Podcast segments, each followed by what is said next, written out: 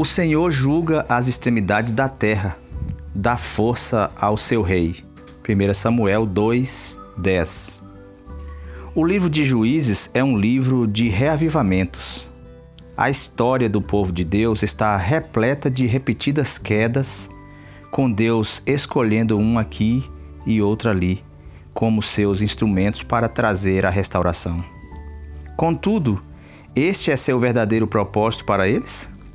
Devemos esperar hoje outro reavivamento? Certamente, nossos pensamentos voltam-se para esta direção. Mas esta é a intenção de Deus ou será que é algo diferente? É, os olhos de Deus estão voltados para um reino.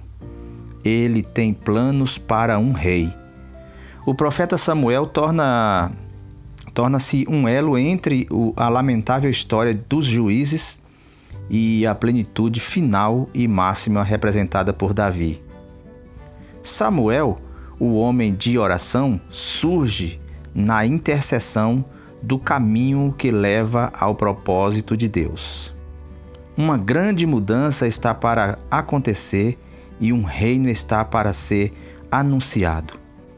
A oração preencherá a brecha.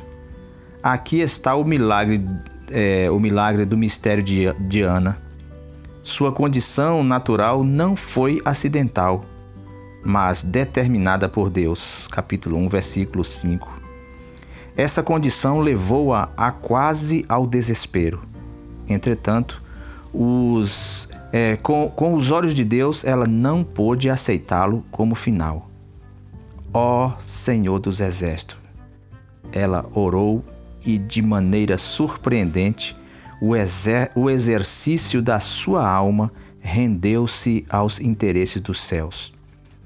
A coisa mais preciosa de sua vida foi consagrada a estes interesses e, chegado o momento, entregue sem pesar a fim de cumpri-los. Amém.